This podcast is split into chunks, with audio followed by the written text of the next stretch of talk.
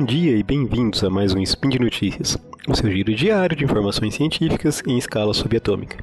Hoje, dia 21 Caosian do calendário Decatrian, vulgo 1 de outubro, sexta-feira, eu, Yuri, conversarei com vocês sobre amido.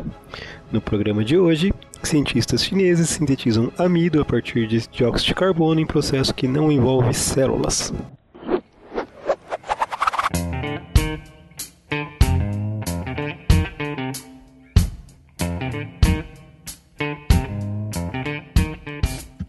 Pesquisadores chineses publicaram na Science uma rota para síntese artificial de amido a partir de dióxido de carbono, a partir de CO2. Então, como de costume, vamos por partes. O que é amido? Né? Amido é um polissacarídeo, um carboidrato com muitos usos, inclusive presente em nossa alimentação. Uh, um tema que já conversei com vocês algumas vezes é sobre plásticos, né? E os plásticos são polímeros. É, lembram? São moléculas pequenas que são unidas para formar uma molécula muito maior, que seria o polímero. O amido, a gente pode dizer que é um polímero de glicose, né? muitas moléculas de glicose unidas para formar uma macromolécula que tem é, bastante importância para as plantas e a gente usa na nossa alimentação, né? De uma forma bastante simplificada, né? Algumas plantas produzem glicose na fotossíntese e armazenam essa glicose, é, armazenam energia na forma de glicose é, e como amido, né? Nós aproveitamos essa energia na nossa alimentação, né? Arroz, batata são exemplos típicos de amido que constituem nossa alimentação.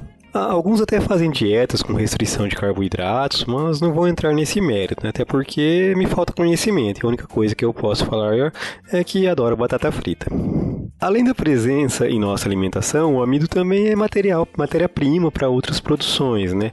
Até mesmo acho que já comentei aqui com vocês né, em um outro spin sobre polímeros biodegradáveis. Né? O amido é uma das matérias-primas que podem ser usadas para a produção desse tipo de polímero.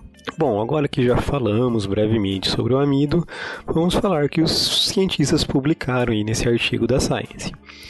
É, foi apresentada uma rota sintética que, a partir do dióxido de carbono, né, do CO2, do CO2 produz amido usando enzimas de diferentes organismos. Né?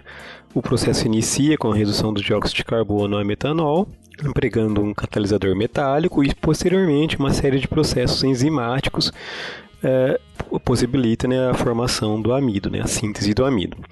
Eu não vou entrar em pormenores da rota sintética, porque foge do escopo da nossa conversa e exige uma série de conhecimentos que acabaria alienando muitos de vocês e não teríamos ganho significativo nenhum.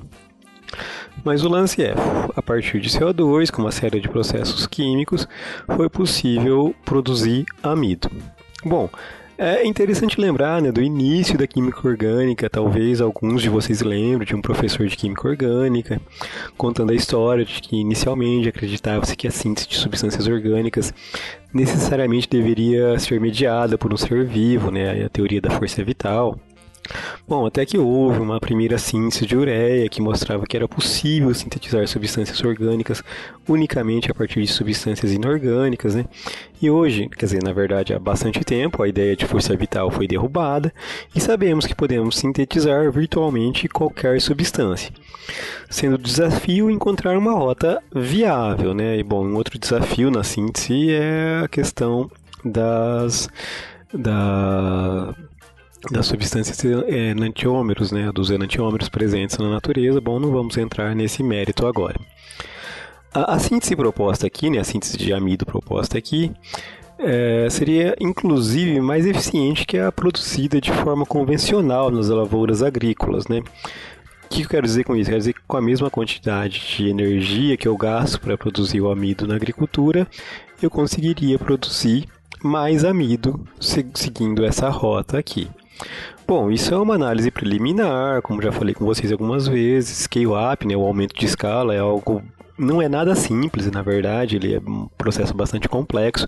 É muito difícil você sair é, de uma escala de bancada para você chegar numa escala ah, industrial. Né? Isso, esse processo envolve uma série de desafios que uh, essa primeira análise que mostra um, um, processo muito eficiente, pode ser que ao aumentar a escala, grande parte dessa eficiência seja perdida. Então, muito, muito, muito deve ser estudado ainda para viabilizar esse tipo de coisa.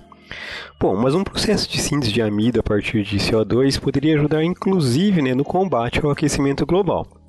Claro que não podemos pensar nisso como uma forma de sequestrar CO2, né?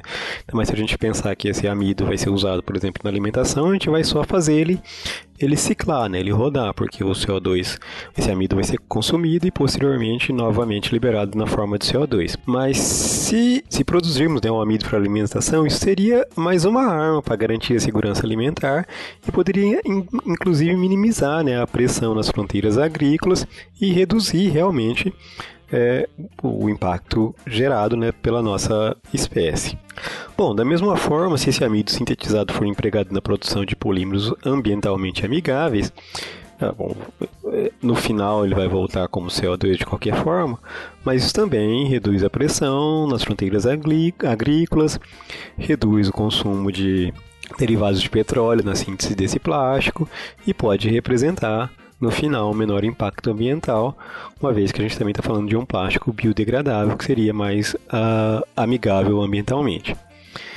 Aqui eu já vou fugir bastante do artigo em si, mas muitos de vocês já devem ter ouvido falar de carne de laboratório, nessa carne sintetizada, ou algum termo que faça alguma uh, alusão a isso, né? Então, agora, além da de sintetizar a carne, a gente está também sintetizando o arroz. E é claro que isso está muito longe de chegar no nosso prato, mas é sim um caminho que pode ajudar no combate à fome e na redução de impactos ambientais. Lembrando que a agricultura, fonte de nossa alimentação hoje, gera um grande impacto ambiental, né? utilizando grandes áreas. É, grande, é, grandes áreas, ter, falando em espaço físico, enormes volumes de água, o, empre, o emprego de agrotóxicos, que são um grande problema, além disso, existe um grande dispêndio energético no transporte dos insumos e depois dos produtos agrícolas, né, para sair, sair de, de, onde são produzidos até chegar aonde são consumidos.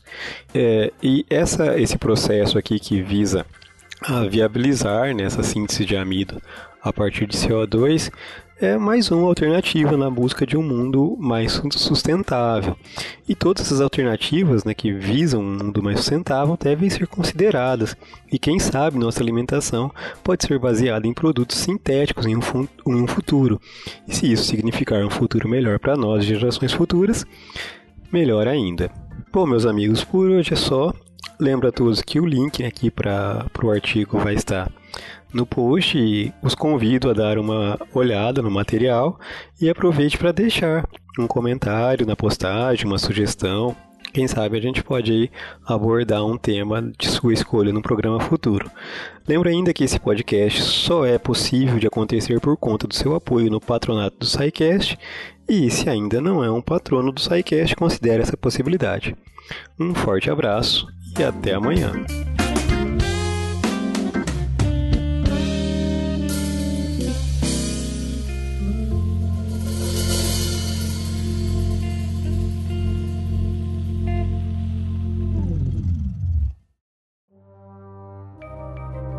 Este programa foi produzido por Mentes Deviantes. deviante.com.br.